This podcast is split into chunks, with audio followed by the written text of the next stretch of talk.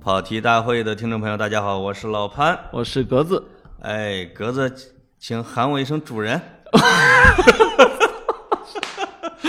哎呀，我我我觉得你，我发现你很享受这种过程啊。没有，哎呀，我我其实现在就是就是忌惮你一点啊，我忌惮你有钱，呃别的我都别的我都瞧不上你，现在还不行，现在都纸上财富。是吧？纸上采夫。哦刚才我跟我一个前滴滴的哥们儿，嗯我们俩就这个开会坐那儿，突然间他就发感慨：“哎呀，咱们俩呀，因为他是河南的哦，哦，我那滴滴的股票要对了，你那个股票对了，我们还累啥呀？”这是东北话了啊，嗯但是我当时听着差点潸然泪下。是，人家滴滴也是过亿的股票啊。哎呦，那对了没啊？我的意思，这都是纸上的啊，或者叫水上财富，连纸上都不算了啊。是是是啊所以轻轻功水上所以。格子，请不要对我这么敬畏，呃你只需要叫主人。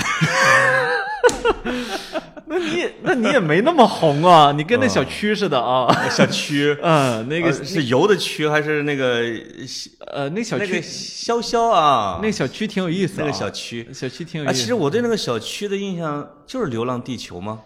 我跟你说实话啊，啊这年从来没看过这年轻一代不出绯闻我就不认识，哦就是流，比如说《流浪地球》我看过，我根本认不出他是谁，哎呦，这是我的一个问题。呃我这你的问题刚才你已经总结出来了，我刚才听见格子在打电话，是，用的是山东口音，嗯，山东，啊山用了这么一句话，嗯，现在又到了吃瓜的季节。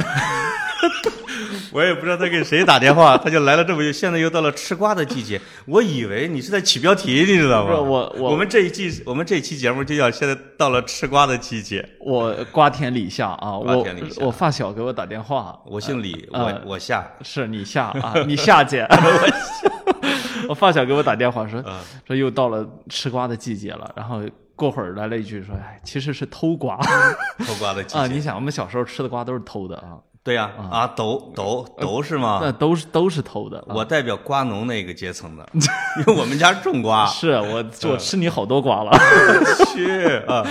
你刚才说的那个曲曲楚萧不是油的那个曲啊，是曲楚萧的曲。哎，其实我倒觉得屈楚萧那个事情吧，它是一八卦，它是一娱乐八，它是一娱乐八卦，就是怎么说呢？你很难再把它给上升到什么层面啊？你说除了而且这小孩知名度大吗？我觉得我们的听众里边绝大部分不知道这人是谁吧？你不知道你绝大部分听众是谁，哦，可能我不知道听众是谁，对吧？呃，我也不知，我是我真不知道这人，所以我只只能猜听众都知道啊。啊，然后看过，我我就觉得，呃，目前爆出来的这些所谓的料啊，你只能说某种程度，你可以从道德上去稍微评判他一下，对而且只是稍微评判。注意我的措辞，就是你说他的道德跟你的三观不一致，那 OK，这世界上就是有很多人跟你的三观不一致，对吧？对，你看他目前爆出来的事情，一件是那个是打叉，因为印象太深了。因为去红螺寺求姻缘，结果那个被狗仔拍了，所以呢就跟那个哎，卓伟的人都派到郊区去了，跟女朋友分手啊。都派红螺寺去了啊！我去，另外一件呢是有一个他的前女友爆出来说他有 SM 倾向，这这第二件事情我其实有一点点的反感。我反感的点在哪儿？难道就不允许有人有这个倾向了吗？对吧？你说可不是吗？这真是讨厌！可不是吗？我们要为少数群体发声啊！我这个我我觉得这种格子让我打一下，啪啪。呃不是，人家不用你那是你那胖手啊，人家用的是比较凌厉的啊。啊，你你这你的耳机线吗？你那胖手跟按摩似的。是啊，嗯，没有，我是觉得像这种事情啊，拿出来批判，这好像对，挺挺不符合我的价值观的啊这种。倾向，就是当然他们会说你是公众人物，所以我什么都要接你，但这个说说我趴床上让他抽了我一个叉字儿，这个事情真的挺私人化的吧呃是？private 非常的 private，是啊，嗯那，你而且你你是打算怎么审判他呢？你是打算审判说你这个人就不该有 SM 倾向，是啊，嗯，对吧？是啊我所以我觉得这件事情完全无法跟人品划等号，这个我们一定要讲清楚。哎，对，所以，所以这个我们今天要聊的这个事情啊，屈楚萧他真的就是一个开胃菜啊。嗯，他开胃菜的点就在于说他，他他他不具备真正的把你填饱的价值啊。是，让我们接下来聊马云的瓜。格子，你跟马云长谈过？呃，你哎说的是、涛哥呢？涛哥有什么故事吗？呃没有啊？就那个什么蒋帆，你说是蒋帆对吧？呃，蒋帆，蒋蒋帆是谁？蒋凡是吧？哎，是蒋凡，哎，蒋凡，对不起，啊因为我因为我有个朋友叫蒋，阿里的。有个朋友叫蒋帆，对不住啊，对不住啊。哎，我还有个朋友叫蒋欣呢。啊，希望你不听我的节目。这个啊蒋凡，凡那个也挺逗的啊。蒋凡这个事情也是后来我当时问过阿里的朋友，你看看，你看看格子怎么样？知道吧？知道了，嗯呃，这学到了。等等我那么有钱之后啊，我一定不那个啊。嘿，嗯真是其实那个人跟我的级别是一样的，是是是，本来是高级副总裁，撸到了副总裁去了，呃是，呃 然后你没自闭啊 没自闭啊，那个什么。其实蒋凡这个事情也引起了大家很多的讨论。嗯一个讨论是这样的，是说阿里这种大资本控制舆论，是吧？嗯这个说的比较具体，因为阿里好像占了微博百分之二十左右的股份啊，有啊，算是他的一大股东。那么大家会说，你看那个他的他老婆发出的一条微博之后，迅速就不能转发、不能评论，这个呢是真的，对吧？是真的我呃，我当时特地去看过，而且他老婆后来就没再发声，我猜绝对不是因为他不想发声了。一个女人在气头上是能说出无数话来的啊，是的，是的，所以嗯肯定不是他老婆不想发声了。那么谁干的呢？呃，然后我就去问阿里的朋友，阿里的朋友说真不是我们干的，我们也很冤啊，啊。那那你那我那我就都是蚂蚁金服干的，是淘宝，不是我们阿里。我就说啊，这个事儿吧是这样，你不然你还能承认啊？对呀，对呀，是吧？所以的嗯它是这么一回事。第二件事情呢，就是关于，呃，阿里做出了一个调查结果。这个调查结果呢，证明呢，他跟那个所谓的那个张大奕，对吧？嗯，完全的没有资本往来。对，那么就引引发大家讨论了，各他他于公一点问题都没有。嗯，那么于私跟公司有关系吗？哦，是吧？资本往来，人类太简单了吧？不需要资本往来是啊啊，这是。大义是我的朋友啊，你们还是就是该怎么办怎么办。我们中国人说话都很含蓄嘛，啊，对吧？他其实不不需要资本嘛。哎，是，呃，没有，其实说的是怎么回事呢？就是如果调查清楚了，的的确确没有资本往来的话，对，也没有没证据啊。呃，对，也没有这方面的证据的话，嗯呃，公司有没有权限因为个人私生活而去处理一个人，对，对吧？你这就默认了，等于默认了说这个公司是一个大家庭，而公司里面是有一个家长可以来决定你的，这件事情就有点意思了。那你这个基本上你是不是影射的那个呃抹车牌的那个中超球员呢？于汉超是吧？人家围了个章，人家人家拘留半个月，干嘛给人开了呀？呃，这就是恒大这个这个俱乐部的管理方式，对吧？对恒大这俱乐部的管理就是完全是什么八项八项规定啊，什么几项纪律的啊，这是这样的一个管理方式。那么他没把你当球员，他当成一个恒大职工，许家印把你许家印把主教练都当职工啊，那主教练都得学那个卡纳卡纳？卡纳瓦罗作为世界作为金球先生是吧？对啊，他他他是是金球奖啊，金球奖啊，他居然要去学习恒大企业文化啊，然后呃学期满之后重新竞聘啊。对，所以你你看当年里皮在的时候，其实许家印敬里皮三分，但是但是吃饭的时候你看也是很典型的，是吧？许家印做中介，里皮坐他右手边啊，这谁坐他左手边？也知道自己身边那个人是多值钱，对吧？主主要是以钱来控制的人，是。所以以前福我柯我我觉得你提到了许家印和马云，或者说阿里巴巴和恒大这两个企业有一个共同点，就是在这个体量里边的中国企业里边，负面新闻最少的，没错，就是它是 PR 管控最严的。哎，我的老领导，我的老领导，媒体教父，现在是恒大的 PR 总监 PR 总监，哎呀，哎呀，累呀、累呀、现在去跑媒体，你知道吗？哎，哎呀，我挺替他发愁的啊。真好，嗯，所以说你们你们这群中年人啊，为了挣点钱啊，这挺容易卖灵魂的啊哎，呦喂，没办法，肉体我都卖。就是天天给人干活是吧？对对对，别的人家也用不着你的肉体啊，是人家也不需要我的灵魂。哎，是，所以这个事情吧，他就就就让人觉得呢，怎么说呢？怎么说呢？过去我们在书上读的好多东西，它都在现实里面发生，对吧？？是的，呃，这都这都是教科书级别的事情，那么也有可能进入未来的教科书。就是包括前面提的这些事儿，往往啊，这个是非是模糊的，它甚至是有点灰色的，尤其是蒋凡这这种事情，没错，对吧？你你说他没错吧？你说他私事吧，阿里又给他来了个处分，哎，然后你说他有事儿吧，他又没有什么违规的痕迹或者是证明，是的，对吧？但你你最后会发现，它是一个 PR 和危机公关的事情，哎，对吧？嗯，嗯，那我们还是聊点最大的瓜吧。哎，就是说到这儿，哎呀，把前菜终于给吃完了。聊一聊我的小前东家小猪。哎，我我跟你说啊，我在小猪的时候，现在也无所谓了吗？因为我们要聊小猪嘛。嗯，当时我们找代言人，哎，我们的年龄大一点的管理层，就实际上是有人提出来了要请罗志祥，哎呦，因为这个名字天然之合呀，呵，小猪，小猪。哎呀，哎，就是这这这，你们所有人在喊罗志祥小猪的时候，其实都在喊我司的名字，这就是流量。当时这么一个理由，那你们呃前前东家是不是应该现在改名叫小章鱼了？我紧急撇清公司改名儿，对吧？小小章鱼啊？幸亏我残存的一点专业专业度，这个制止了这个倾向，为什么呢？因为你嫌他年纪大公司要捆绑到一个人上，而这个人又不是王力宏，哎，对吧？王力宏是数十年如一日，什么没有任何负面的人。如果捆到罗志祥身上，应该撑不过一个星期就得有负面，这很麻烦的。当时就是这么判断的，你呃呃，你其实啊英明不？你你非常英明，你对罗志祥的判断主要是一种感同身受。你你俩岁数差不多，都大老爷们儿，谁不了解谁呀、啊，是是这意思啊，是这意思。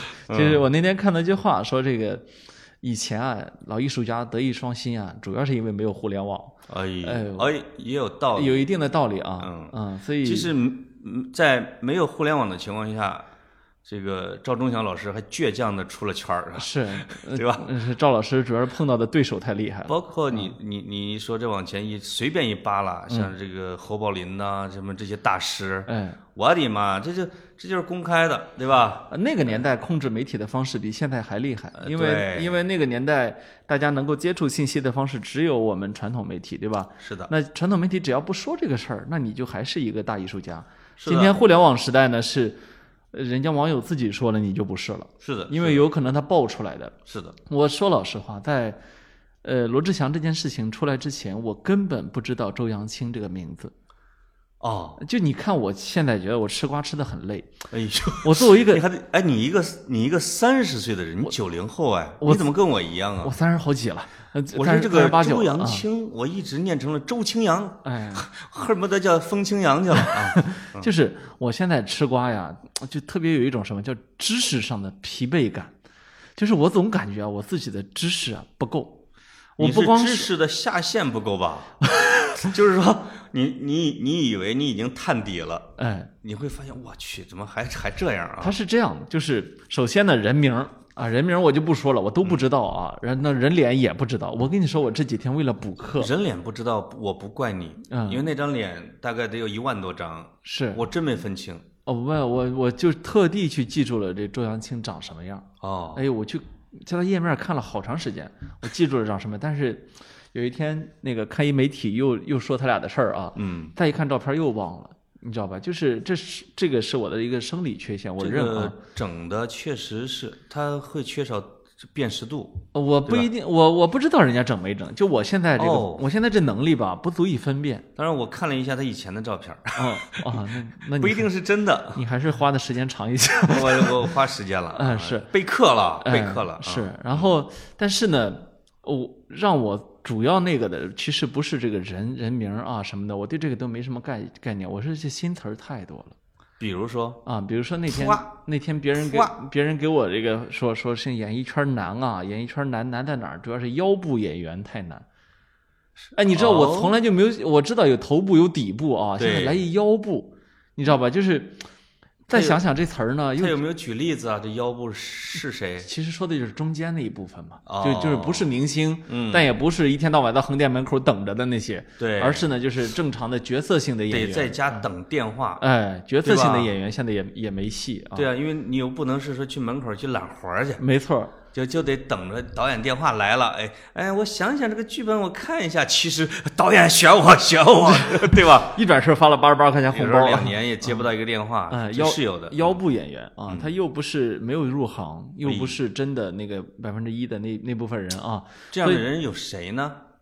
不，一旦说到这个，你就说不上名字来了，因为这个其实就是一个很大的群体。燕小六 啊，没有，其实我是说什么意思呢？就是这些词儿吧，越来越多，就是新新的概念吧，越来越多。那你说它有没有有没有意义呢？我觉得也有，因为其实有时候解释现实生活啊，光靠我们过去那些大而化之的概念，有时候不够，是吧？你不能总说啊，万变不离其宗，那是。那这日子都不用过了，人人还固有一死呢，对吧？所以我觉得很多时候需要一些新鲜的概念。现在这个时代的问题就是，你一天碰到好几个热热点事件，那么这些热点事件都会给你带出你之前不知道的事情来。就是我从事咱们这活儿的一个痛苦也在这儿。其实从本质上，我可能我根本就不想知道什么亚洲舞王是谁，哎，对吧？是我也不知道那个什么叫什么叫什么电臀男是谁，但是呢，你你你你每天还要拼命的去找一些新的东西，还要伺候好我们这些九零后、九五后的小听众们。哎，你要不然你天天这这都不知道这些怎么办呢？我们怎么跟他们分享瓜呢？对吧？是是，嗯嗯，其实我我们俩说这个很痛苦的，很要痛苦。呃！不我是不是把你给带老了？嗯，我这种四五十的感慨一下哈，还可以。你应该嘲笑我，这个时候你应该尽情的嘲笑我。哎，没有，我我真的吃不过来，因为 我会我我我现在有一种很难取舍的感觉，在于什么？微博呢，是我认为现在中国难以取代的一个媒体平台。嗯，这这个是我们非常非常重要的一个信息平台。与此同时呢，微博大量的下沉、大量的娱乐化、大量的社会化话题，你又不你又不能不看到。是那么，又因为你是上微博了解舆情的、了解舆论的，你又不能假装说哦，只有你自己关心的问题是重要的，是吧？对，这你你就关心知识分子这点事儿啊，那越想越深啊，把就一个话题戳到底。微博它微博它又不是这个样子的，对，所以我现在对微博是又热又爱又恨。它是双重属性，就是在它的前三四年的时候啊，那时候我发微博比较多的时候，它是最具媒体属性的社交媒体。其实到现在其实也是没错，具有媒体属性，因为它具有开放性，对吧？哎？对，但它当它遇到了阻力，或者说它在寻找新的增长点的时候，它增加了它的娱乐生产链这一块儿，哎，巨大的泡沫、巨大的娱乐生产力都集中在那一块儿。其实这两股啊，此消彼长。经常你会发现，有大的社会事件的时候，它的媒体属性完全起来了。没错，但是当平静的时候，出来一大瓜的时候，你会 发现微博是整个的一个秀场、一个娱乐场、一个众生喧哗的，你根本就分不清什么什么人的地方。它又变成了一一片瓜田。对，啊所以这这，所以我我我又爱又恨完全可以理解。啊，对我又不能假装这些瓜不存在，对吧？我又不能假装只有我们所关注的社会的严肃的热点话题是重要的，对吧？嗯，所以说到这里呢，我们就要说一个既能结束、既能结合严肃话题，又能结合吃瓜属性的这么一个新闻，就是李国庆 哎，罗志祥过去了，罗志祥过去了，好吧，这还没发挥时间管理的特点。我们聊一聊时间管理吧。不是老老潘这个时间管理，我也是挺服气的啊。哎呦，就是你，你说你经常跟我早上三四点才到晚安，你说你哪有时间干那么多事儿的？哦天哪，我都是三四点以后才开始呃是啊，啊，起得早没办法，是真是哎。八点钟睡觉嘛。老潘也是一个呃睡晚上睡眠很少，白天基本不醒的人。呃，呃，罗志祥白天不醒吗？我哪知道啊我觉得罗志祥白天也不睡哎，晚上也不睡，哎，你知道睡觉少其实是一种基因问题吗？是吗就是实际上有，就人群中有一定的比例是极少睡眠，一天只需要三四个小时的。那那些人呢？那些人呢？很多就要么是伟人，要么是大企业家，要么是那个啊。但其实普通人里面也有很多只睡三四个小时的。所以他们没办法，只能去打麻将，对吗？所以这个所谓的什么啊，他精力极其旺盛，一晚只睡三四个小时，这是这是胡扯。他真的就是基因问题，很多的时候是基因问题。但实际上对他的身体还是有侵害。呃，不一定，就是如果他天生这样的基因的话，伤害还是比较小的天哪，向罗志祥致敬啊！啊、然后，基因太强大其实有一些大家，有一些大家本身呢，他他睡觉很多，嗯，但是呢，他有一种偶像包袱，就是认为这个成这个特别牛逼的人呢，就应该睡眠很少。对，所以我知道有一哥们儿，我们这个我我我记忆不是非常深了啊，但是加拿大的传播学者麦克卢汉。这哥们儿呢是一个大家啊，到现在我们也承认他的历史历史地位，但在他那个时候呢，主他主要靠自己把自己吹成大家，所以哦，这麦克卢汉这哥们儿呢，他就有个问题，嗯，他呢经常睡过哎，啊，然后但是呢，他又不能容忍自己以这样一个形象存在，对，所以他非常生气的把自己的人设设成了一个就是需要极少睡眠、精力极其旺盛的人。那怎么解释睡过？所以说呢，他就很生气，别人提出来说啊，你其实也睡了挺多觉，就你不能跟他提这茬儿，哎，你跟他提这茬儿，他就生气了。他可能确实听到了很多伟人晚上根本就不用睡觉，哎，其实都在偷偷睡，是，对吧？其实我不是这儿睡就是那儿睡，对，他就是说我在这个地方睡三四个小时，对我跟你睡三四个小时，我 对对对我在跟他睡三四个小时啊，对，这才是时间管理嘛。是这样的，嗯，对，这这这聊到这儿，我才心满意足了，是。对吧？这小猪其实唯一可取的就是他时间管理，是，其他的那舞蹈吧，没有哎不是说实说实他话，他第二可取的很值得你学习，除了时间之外，就是人家的身体管理。我老潘，哎老潘，我现在对你体能确实好，我现在对你提出非常正式的建议，我认为你应该加强体能锻炼。跳舞椅子舞，我就现现在看你这个胖吧，我其实挺挺为你的个人生活放心的。哎呦，就是我我来来我我挺我来鸽子，我看看你，你摸摸我，哎，我不摸，你甭想引诱我啊，是是，但是我觉得我哪天再带你去踢踢球吧，哎，是哎，你让你看看我这在球场上滚动的身躯，是是啊，跟球一样快啊。嗨，哎，其实这个罗志祥这事儿出来之后啊，我我我，因为我完全不关心他的其他的，我就我我就一直在搜，谁是亚洲舞王？哦，哎，就发现就是，然后就开始进入到了比较郭富城、Rain 哦，啊、罗志祥，哎呀，哎，这几个呃，还有杜德伟，你到底谁舞蹈跳得好，谁擅长什么？我现在已经对这四个人的舞蹈的特点已经摸得比较透了。你轻点儿，我们的听众有可能至少一小半儿是根本不知道这四个人任何一个人的，Rain 他们都不知道吗？呃，是真的不知道，杜德伟呃，不知道。脱掉脱掉外套脱掉啊，就那个啊啊啊，这几个人太老了哈。对，其实罗志祥也四十多岁了，我才发现，呃，跟你我以为是个小伙子。我说跟你差不多大嘛，这体能也太强了，真的是，他就像林志颖，我就像郭德纲，现在发现，对吧？同龄人呐，哎，真的同龄人。是是是，但我怎么就没有黑眼圈呢？你们都是同一个领域的啊。我时间管理太差。了，是，嗯呃，我们说回李国庆啊，说 你的国庆，说我们说说你的国庆我跟你说，这些天我真正关心的人就只有一个，就是李国庆，只有只有国庆就。只有国庆，就其他人吧，在我看来都是过家家。到现在同性恋男友还没找着呢。呃，而而国庆的，而而国庆，他不是过家家，他是搞了个流亡政府。哎，特别有意思。哎，你会发现极具娱乐精神，但是他很认真。没错，啊，而且大家会看到会发现，哦，在现代社会发生了一个古代的事件，哎，而且一整套的流程，包括夺印，你知道吗？窃窃不光这样，他还在中国社会发生了一件南美的事情。啊！就南北很经常的啊，流亡政府啪一占领了啊我，宣布我革命了呃，啊！是人家是去直接占领广播电台，向全国呃那个表示啊，你们放心吧啊接下来是吧，轻轻赋税、博徭役啊，跟美国做还有生意约法啊，三章呢，哎，给把年轻人提拔到重要岗位，没错儿，给员工增加持股，把开掉的辞退的员工啊，这个制止他们开掉，施施行仁政，通常啊，施行仁政。通常这些夺权的政府啊，要比上一任的政府更开明。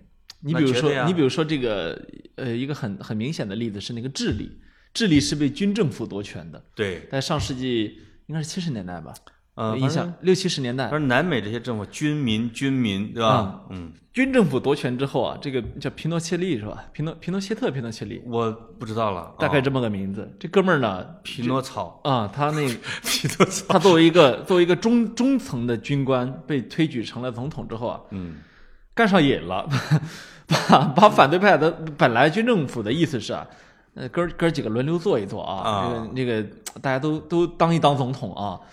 呃，这哥们儿上台之后发现，哎，这这位置挺好啊，对然然后自己一不小心干了二三十年，而且干得挺好。呃，哎，智利现在是整个南美最富的国家。哎，他倒不是说干得好不好的问题，这哥们儿一上台之后啊，就直接把这个芝加哥经济学派的那一套理论，完全的用于智力的发展。嘿，呃低税负，引入呃，个这他们对外开放，引入外资，然后咱们就是全是一支。你要芝加哥芝加哥学哥们派，儿也文武双全呐。呃，不是，他就是他自己也不知道该咋发展。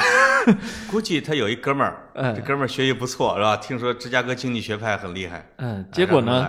结果呢？这个这个事儿就串起来了。马尔克斯不是写过一本书嘛？写过一本书呢，正好就是关于这个被被他们军政府驱逐，他们驱逐出特别多的人，哦到了到了海外。那些人呢，有一部分去了东欧，嗯嗯，去了东欧之后呢，就是其中的左翼去了东欧，左翼去了东欧之后呢，呃结结果历经了这个所谓的苏东解体啊，这什么的这一这一这一堆事儿，对，对左翼的信念呢有一点破灭啊。嗯另一部分人呢去哪儿？去了欧洲，去了欧洲呢，就是随时准备着杀回来，然后呢就在哦海外啊，一天到晚的这个臭智利的军政府啊，结果就在组建流亡政府是吗？对嗯，没有组建流亡政府，结果就有一哥们儿特别神，他呢是一导演，偷偷的溜回了智利，带着一个十几人的小团队，他把自己蓄了胡子，改了衣服，然后回去嗯拍了身份啊，回去拍了一部纪录片。啊，他马尔克斯呢写的就为这哥们儿呢以自述的方式写了一本这个口述实录，就是我怎么溜回去拍这拍这个哦，哎呀，非常有意思，那书大家可以找来去看看啊。结果拍的景象出乎意料是吗？呃，都是就是比以前差了啊。他们他就在他们的眼里面啊，嗯总统府也被炸毁了，现在什么满大街都很紧张什么的，嗯，就是他很有意思。他一边制造了非常恐怖紧张的满大街都是警察的氛围，另外一方面呢，实行了芝加哥学学派的这样的这个理念，就是非常自由的经济发展理念或念。者我们有一个话叫做就是正左经右，哎，对吧？他在他在政治上和这个经济上是分开了、啊，分开的分开了啊，很有意思。那么现在李国庆这个事情过来之后啊，有一点点的相似之处。李国庆处处他不发了几个声明嘛？对，那是都是盖公章的啊，这事儿特别有意思。李国庆盖了个公章，发了声明，然后当当网声明说这个已我们的公章已挂失。李国庆的李国庆就再出一个声明，里面写着，凡是这个当当出的声明都得盖了公章才算数。对，哎，这个让我想起来了，这个乌克兰提的这个联合国提案，哎，联合国发起一些国家提出反对一票否决制的提议，被俄罗斯一票否决。哎，刚才你说的李国庆的这个章儿的问题，跟那个有点像啊。正好反过来啊啊，。对对对，然后，然后李国庆这哥们儿呢，也很明显是准备了很长时间啊，这几天呢连续的出各种声明啊，包括什么，他任命了一堆人，就是哦。这特别像流亡政府，就是他的副总裁什么的，谁管什么，包括连现在的一把手鱼鱼都给安排去公益基金会，司对吧？对。他任命的人也不在公司啊，而且他发的声明是用李国庆早晚读书的账号发出来，说明这个 这个这个反派组织啊没有去占领电视台，哎呦，没能去占领报社，因为他如果强占当当的办公楼，那可能是犯法的，是吧？嗯，啊，但是他去把这章拿走，我看警察去了也没怎么着。那不能怎么着啊？那他他的确是大股东之一啊，是吧？对对对对对对嗯所以所以这个事情，而且也没有发生暴力行为，是吧？他？符合一个人搞政变的标准流程，是对吧？是，就是你比如说，先是武装夺取政权，哎，你看他看说是有司机有保镖，你都穿上黑西装，那不把人吓死啊？哎，对不对？是武装夺取政权，然后制造舆论，然后拿走公章，呃，这个公章是合法性吧？那是你要有道统，我要这个哎合法性。玉玺，对，再晒出跟儿子的聊天的记录啊，这是一个表示说我争取到了我的家庭。哎，你你不是把我当成一个家事吗？是，我家庭我两票啊。其实他儿子完全没表态，我看，哎，没表态，对吧？说你意思就是说你不要跟我妈闹啊什么这这儿子情商还真的还行吧，但是、嗯但是很痛苦。我觉得这个儿子肯定挺丢人的，觉得我这个。呃，以前曾丽萍老师不是专门写写过嘛？因为嗯曾丽萍老师是李国庆的老师，哎，曾丽萍以前是在北大，然后我对上我上清华的时候，曾了曾老师在清华孙老师在啊清华，跟着呃跟着你去的吗？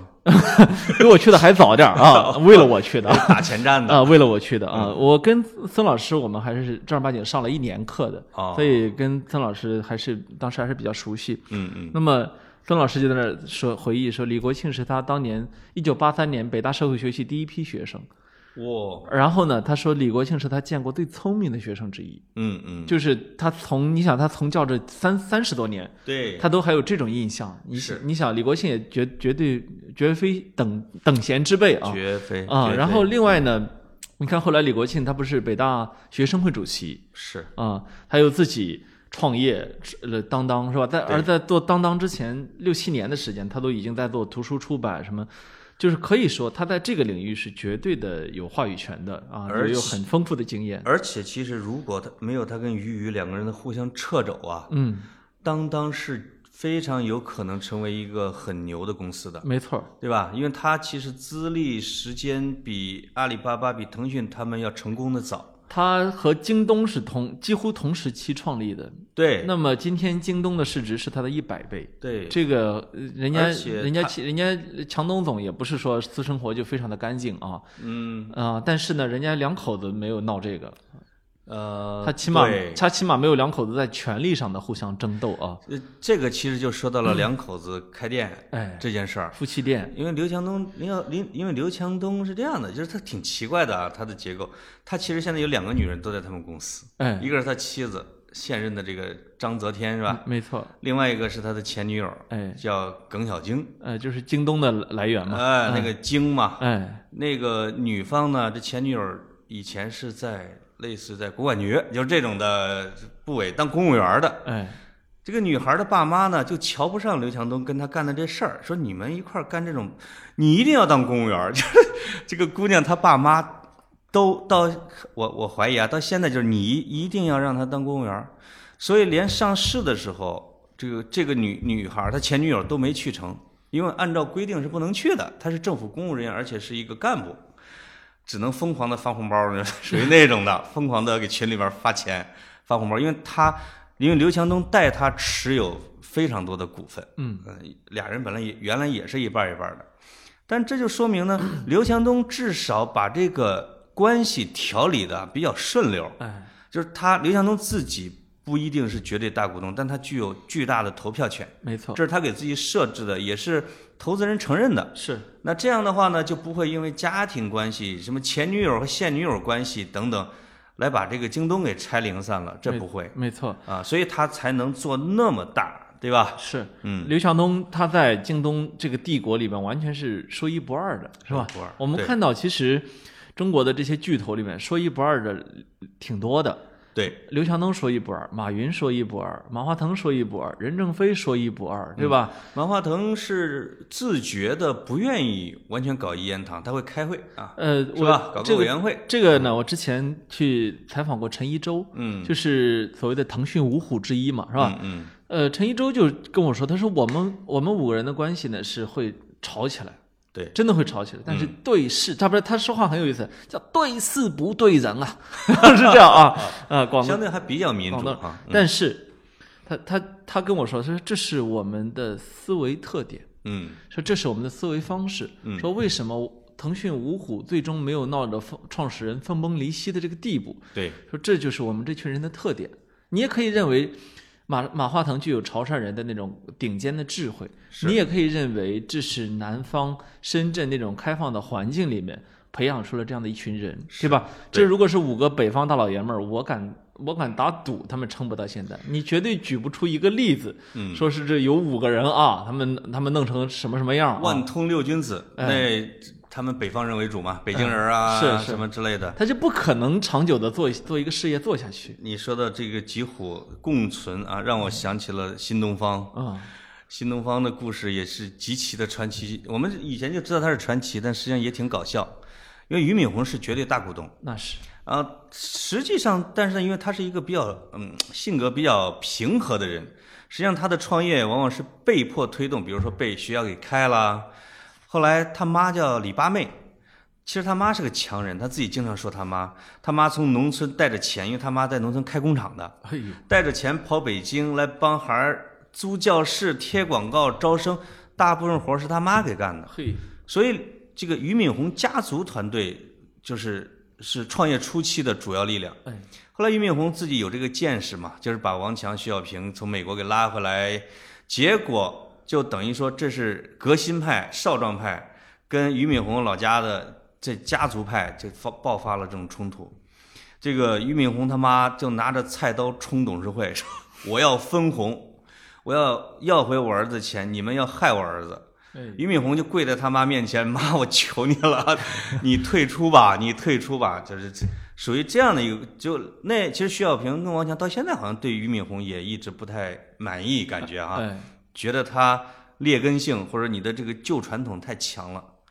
他新东方就属于处理的就不是特别好的，但但但就勉强吧，还行。但是这几个人呢，反正大家也都获得了财务自由啊。他们是新东方一上市，徐小平跟王强就兑现就撤就撤没有忠诚度，不像你说的啊，腾讯这种的，嗯，有那么强的大家的共存能力。关键是腾讯这五虎啊，他们他们现在啊，当然你说董事会中，呃，真正在发挥作用的只有马化腾一个人了，但是嗯另外四位都还在为腾讯发挥余热，很强，非常好的余热。比如说我比较熟悉像陈一舟，那现在腾讯的这个未来探索奖嗯，是吧？未来就是我参加了他们的第一季啊，杨振宁先生都去了那次，哦就是他每年选出呃，应该是五十个科学家，年轻科学家，直接支直接支援你。我印象中应该是直接支援呃三百万啊，哦，直接支援三百万。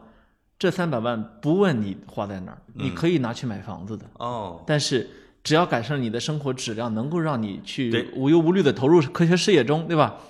那么这个理念还是很好的啊。这件事情就是陈一舟在负责。嗯，那么还有，比如说陈一舟他自己啊，因为他腾讯的股份太多了，是吧？嗯啊，拿出拿他建立了全世界最大的一个一个教育奖啊，每年这个教育奖都在颁奖对，等等。然后比如说他拿出二十亿来去武汉办了武汉学院等等。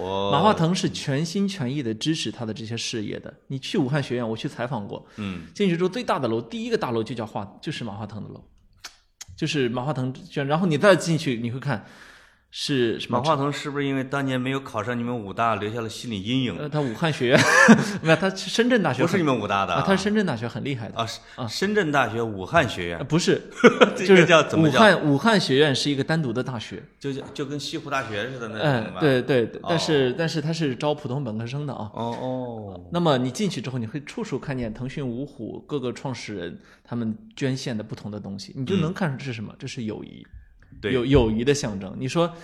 你说咱俩都是已经名存实亡了，这关系是吧？我、哎我陈一舟会舔着个脸问你要五千万，给我捐，给我说啊，这学校里面添点什么？不你给我要啊，你给我要，是我现在问你要五千万，我允许你给我要这五千万。对，反正我拿不出来。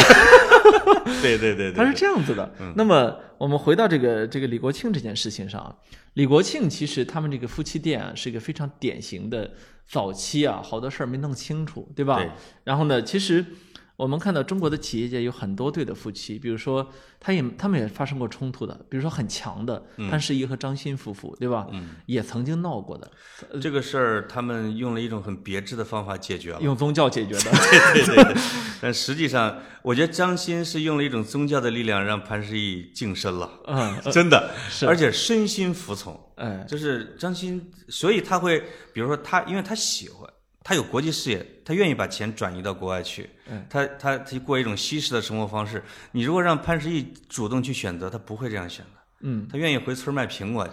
不，很多很多人会觉得，如果这个 SOHO 一直是由潘石屹来带路的话，有可能现在是更大规模，对吧？会的，会的，嗯会的。嗯因为潘石屹的的确确对于中国社会的观察、他的经验、他的能力是是顶尖的啊，可以说是几乎找不着几个人比他强。，我觉得，而且他的人脉啊，其实他的人脉是被低估了的，是就被张欣这些人，他们认为你认识就是这些华尔国际资本啊，就这些华尔街街精英啊啊，，对，就是他觉得我过一种更好的生活方式是至高追求。其实，其实像潘石屹这些人呐、他应该是跟王健林、许家印这一波的，是去追求更大的，他肯定有这种理想。他应该创办的是不可一世的帝国，从这个商业帝国，对，从这嗯个角度和他的品牌来讲，实际上他的事业有点半途而废了。没错，嗯嗯，就是这是我觉得受制于夫妻店的一种制约。很明显啊，嗯就是不得不让位。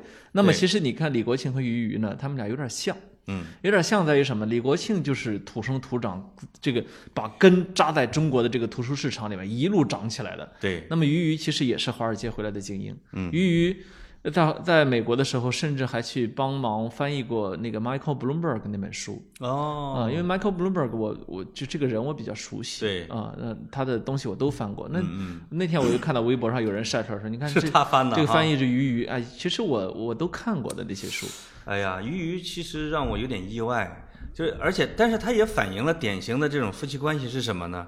就是李国庆这样的男的，往往抓大不抓小。嗯，如果两个人同时在公司里边去待着的时候，这个男的，这个李国庆啊，他是坐不住的。嗯，而主要的财务啊、业务啊，肯定是鱼鱼抓。是战略问题、外联问题就李国庆抓。等到一定的时间长，他其实有点会不耐烦。对，而而鱼鱼这样的会稳扎稳打，逐渐在公司内占据优势，嗯，人力啊、财力啊、嫡系啊、日常管理啊、威望啊，没错那肯定都是。其实李国庆第一次就主动退出当当的，我就觉得没错，他就是不愿意玩了，对吧？太麻烦了。后来发现钱都归了别人了，他才发现这个自己失策了。嗯嗯其实说说回来呢，李国庆呢是个北京老爷们儿。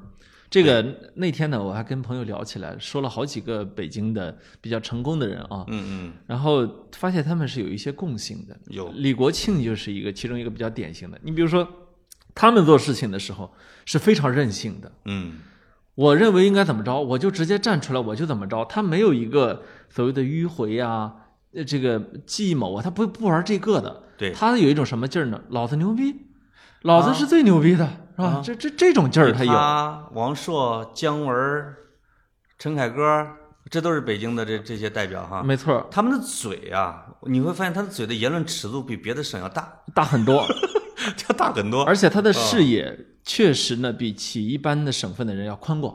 是呃，就是他们从小树立的这个视野是非常宽广的，对，另外而且他的自信程度是远远的超过特自信其他其他省另外。还他们还有一个特点，就包括像英达，你你看那个甲方乙方那个电影了，我要过一把将军的瘾。嗯，其实包括李国庆，包括很多的他这个年龄段的北京人，包括海岩，他其实有一种政治瘾和军人瘾。哎李国庆的这个弄法就特别有一种兵法或者搞政治斗争的感觉，哎，他循他很他本能的就循循着这个路子走了，这可能是北京人天然就具备的呀，是。对吧？所以这一点呢，年轻一代再去分析这个老老一代的北京人的时候，嗯是很难去分析的。为什么呢？你比如说李国庆之前有一个举动，他接受一个女主持采访，这个他知道面前有个镜头的，嗯，那个杯子也没在手边儿对弯下腰拿起杯子，啪摔了，是吧？这个我那觉得策划的，这不是就是而且他好像还犹豫了一下啊，不是，我跟你说啊，是这样的，就这个事儿啊，他就能干出来，就是他不不需要策划，他也能干出来。然后呢，很多的企业家，你策划了他也不干。你哎，你这一说有点像，你看过那个与青春有关的日子吗？就是被认为最北京味儿的什么少年成长史，叶京导的，嗯，里边有一缝裤子是影射冯小刚，哎，就是见人就哭，特容易感动，给人就掏心掏肺，有一种表演型人格。李国庆就有点那个，非常有。哎呀，说说流泪流泪，说动感情动感情，冯小刚就是，说说说骂自己就骂自己，哎，对吧？冯冯小刚也是冯，小刚不是吗？啊，嗯，忽然在颁奖典礼上就能哽咽着说：“这帮傻子太爱电影了，哭了出来，是吧？”好，这个呃是是这样的。而且那个有一年北京人艺是演喜剧的忧伤，我记得是陈道明跟何冰演的吧？哎其实是讲的审查的嘛，喜剧的忧伤。啊，这个看完这个戏之后，这帮人就聚餐，就发生了李国庆这一幕，冯小刚大骂啊，就是意思就是说这个这个这个这个这个这个这个这个政策嘛，是吧？哎审查，然后啪把杯子往茶几上擦碎碎了，举座皆惊，那是一种戏剧效果。哎，啊，你它绝对是一种戏剧效果。你知道吧？我其实从小啊，我摔，哎呀，纸杯子，哎，对不起啊，我给你买了个瑞幸，你摔了没声啊。哎呀，我其实从小啊，我见过好多次摔杯子，哎，这个有意思啊。呃，我见过好多次摔杯子啊啊。这个北方男人的酒桌上摔杯子是非常常见的，在我们上一辈人那里啊，他一般摔多大的杯子啊？是小酒盅还是？呃都有酒盅、啊茶碗什么都有摔过。那什么原因呢？但是呢，从来从来从来没有过让你意料之外的摔，你明白吗？就是已经吵吵起来了，啊，吵到那份儿上了，他不摔不行了，对吧那？摔完之后会激化，还是说，会哎，当然会激化，摔完之后就大打出手一，一一摔这桌子就掀了，哎，摔完之后大打出手。这饭是吃不成了，当然对吧？，我们家没有过这样的事儿啊。哎，那你们那儿真的那么？没有是他是这样的，我你们让我想起了悠久的历史传统，叫摔杯为号。啊，你们山东，大家听我的杯子声儿啊，孙权，我一摔杯就来了。哎啊，你说你说你们家是不是怎么摔杯为号的？我我们家呢从来不摔的，但是呢，哦因为从小你在不同的家里玩嘛，对小孩嘛串着玩，这大人喝酒的时候，你在那周围的什么玩都没关系的。对，我见过好多次，真就摔完之后，就像打打成一片，是吧？这种事儿啊很常见。为什么？以前的时候农村啊，它的它的那个蛋糕小，所以分蛋糕啊很容易不均。嗯，这个不均呢，它就会直接影响到你的口粮安全问题。我们今天说哦。粮食安全啊，那你可能是由于分耕地啊，他觉得不匀，或者是两兄弟养三兄弟养老人，哎，我多买了床棉被，你你嗯少你少你少给了十斤粮食，这种这样的事情啊那，个地角什么你你家挖了那那垄子，怎么往我这又过了那么一点点？到到这个到这个逢年过节喝酒喝喝喝酒越喝越多，就开始要释放这个怒气的时候，你会看到越说越激烈，越说越激烈，然后旧账全出来了。终于就说到把杯子或者茶碗摔了，是吧？哎，那么哎我们家也因为也从来没摔过，没这经验哈。那我是看到的。那么嗯李国庆这个摔呢，是根本没有预预演的，没有没有预热的，他没有说到那份儿上的，嗯所以他完完全全是想好了的表演。嗯，嗯，那冯小刚那个摔，我当时也是这么认为的。嗯啊，但是他们呢又有他们很可爱的一面，就是说啊，这个摔了杯子不要紧。哎，就是你在这种事情上，你要透过他的表象去看他的本质，对吧？嗯我还是觉得这一代北京人啊，他有他很可贵的地方。哎，他哪儿呢？他很可贵的地方，你比如说，其实他们是他们有点不那么重利益的，嗯就是他利益这个东西啊，有可能在很多人这个外外面的人眼里面是比较重要的，嗯。但这代北京人还真不那么在乎。哎，你说我倒是还是有一些案例的，我能嗯想起来，就是他其他还跟比如说我说他们有一种政治梦或者军人梦，这些人是把政治和革命是看得高于经济的，哎，他们是鄙视经济和经商的。其实很多时候，没错啊，呃，我记得你你比如姜文拍那个《让子弹飞》的时候，因为他之前《太阳照常升起》啊，那个杨受成他们投的就赔的稀里哗啦的，后来《让子弹飞》就分了好多钱，杨受成要给姜文发红包，姜文说给我发啥红包？我给你发一八百万的，给他发了一八百万红包。是另外一个例子是杨烁，呃，王朔，王朔是什么？因为我有一朋友是吴鸿飞啊，就唱歌那个，哎，他说：“你知道这个王朔曾经帮我出这个给我治什么出过出过钱？”我说：“干什么出钱？”他说：“没钱了，去去找王朔，说我想出专辑。”王朔说：“我这有五万，给 你拿去。”因为他自己其实王王朔很穷的，给了吴鸿飞就五万块钱，然后去就就说你去出专辑吧。包括马未都有一次做锵锵的时候，他讲了一件王朔的事情。他说，王朔家门口有一个修自行车的，天天在那儿修车。王朔说：“你能不能搬搬走啊？别在我门前修。”他说：“我不行，我就爱在这儿修。”王朔说：“我给你三万块钱行吗？” 大爷说：“行。”王朔给了他三万块钱，老头儿搬走了。哎，哎，就他们确实有一种不把钱当回事儿的这种劲儿啊，或者叫洒脱劲儿。对，嗯。所以首先呢，就是从这个角度出发的时候，我有点不是，我有点不是特别的认为李国庆回来夺权是为了钱，就是从这个角度出发啊。可能也有，哦，当然，我我我无法去揣测别人的内心，嗯。我只能说从我的这个逻辑去判断。对，我觉得他更重要的事情不是钱。嗯，啊，这是第一个。他有可能读这个什么，读革命书读的吧，啊。好像我的权利丢了，哎我要把我的江山拿回来，就是这叫什么明英宗啊，回来我要，对吧？我要重来夺回来啊，有可能，是，嗯那第二个方面呢，就是我觉得他们那种目空一切的自信啊，嗯其实现在挺稀缺的。我现在我我不知道为什么，我现在特别的喜欢那些啊有棱角的、有缺陷的人。嗯，你你知道我意思吗？就是我我喜欢看，我你是喜欢用这个方式来解释你喜欢我的原因吗？你都圆成我是有你棱角还是有缺陷？你圆成这样了，哪有棱角？你也没有缺陷啊，没有缺陷啊，那那你是浑浑圆的啊。三百六十度无死角，哎，对，无 无死角。无一处不圆啊，嗯无一处不圆润。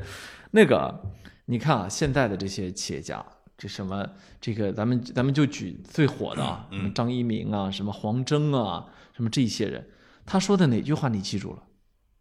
是这个问题吧？对，他一说话，哎呦，你就觉得，妈的，这这个，你你懂我意思吧？就是他说的不像人话。对，另外你你会发现一个什么？你说张一鸣让我想起来了，这就是咱们看，比如说巴尔扎克的小说的时候，你会发现，巴黎青年和外省青年，就是你像于连这种外省青年是吧？这个拉斯蒂涅就是高老头里边的，说欲火炎炎的眼睛看着巴黎的夜色，说让我们现在拼一拼吧。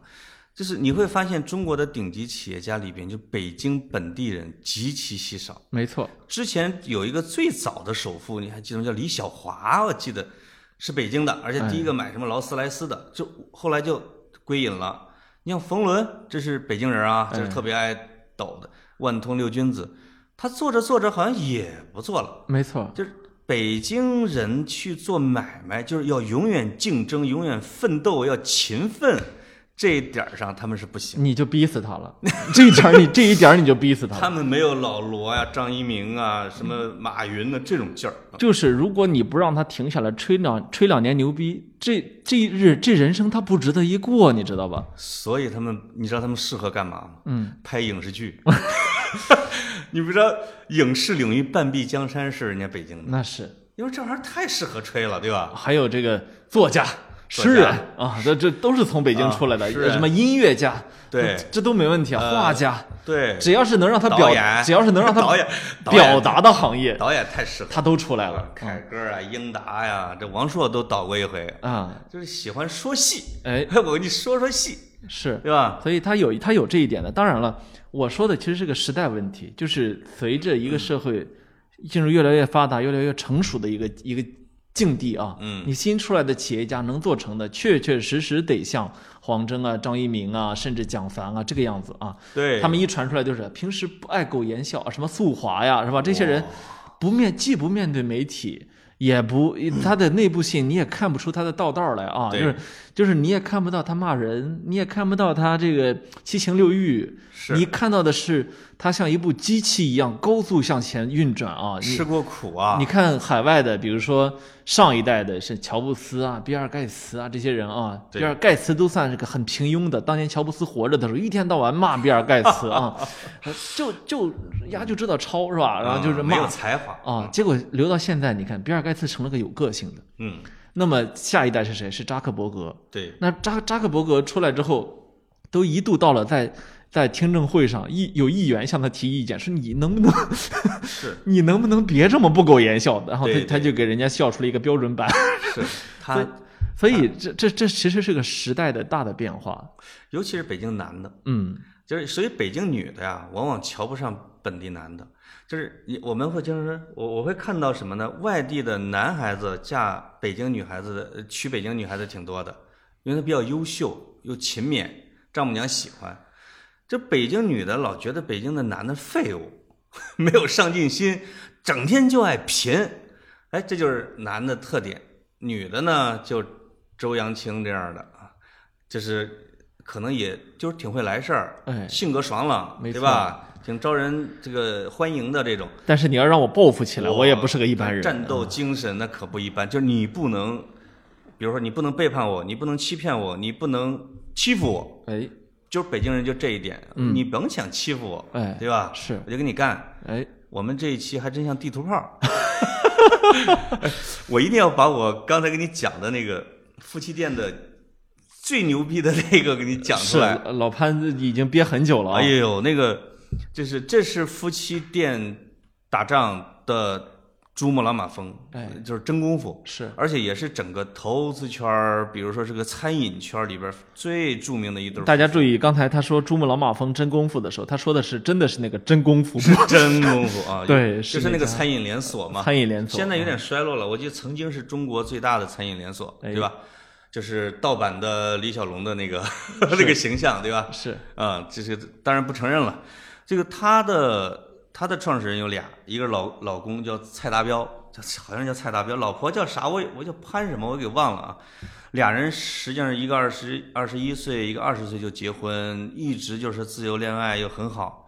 后来就反目了，比如说说结婚十五六年之后，女的就认为这个男的就越来越自私、贪婪，总之啊，就是不好了。哎，这个我看的版本不少，就是两个人是怎么分的呢？这个男的就提议说，把自己所有的不动产给了女方，然后再给她一部分钱，这个然后换回这个女的把百分之二十五的股权给他，这样两边就清了。这个这个老婆就答应了，所以这个老公呢，这个蔡达标呢，就先借了三千多万，又从真功夫这公司提了三千多万，加起来七千万，就打给了老婆。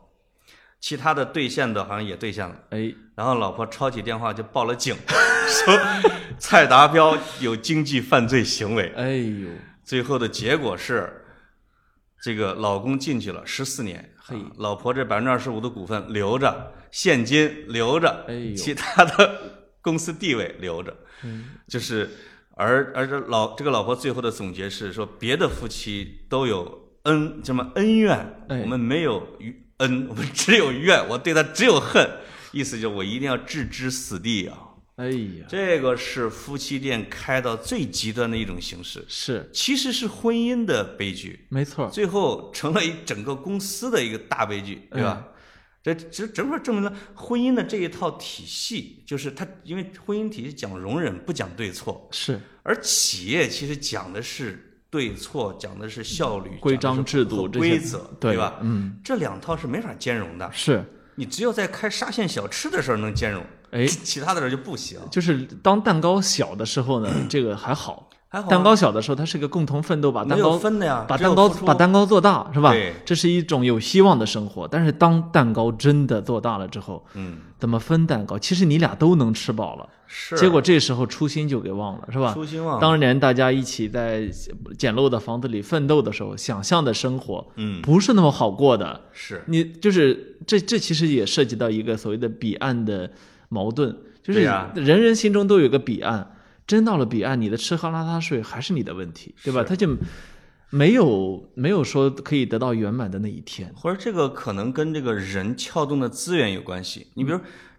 如果是两口子是特别普通的两口子，那你就两口子吵完架，你冷战三天也没，就顶多孩子没人照顾了，对吧？哎你最后被迫两人又好了。是如果你掌握了可能百亿的资产的时候，你们俩的这一吵架，可能就导致了你几十亿的损失。没错，然后别人会来助推你，推波助澜。哎，但是，而且再往上说，如果你们你掌握的是一个国家的时候，你就你会发现，这妈就成武则天去了，是是。啊，就是跟他掌握的资源有关系，他被别人的推力就会越大。所以我觉得我们今天说的这所有的事情啊，它有一个共同的悲剧点，哎呀，它的点在于什么呢？就是亲密关系，嗯，当它撕裂之后，是件非常大的事情。那么，当你的亲密关系牵扯上了公共资源的时候，那对不起，他其实反过来对这两个人的伤害啊，都不是都不是你可以就是在发出那条微博或者说决定做那件事之前可以想象的，是吧？你直到今天，你说我们谈的这所有的这些人，他们哪一个不是受害者？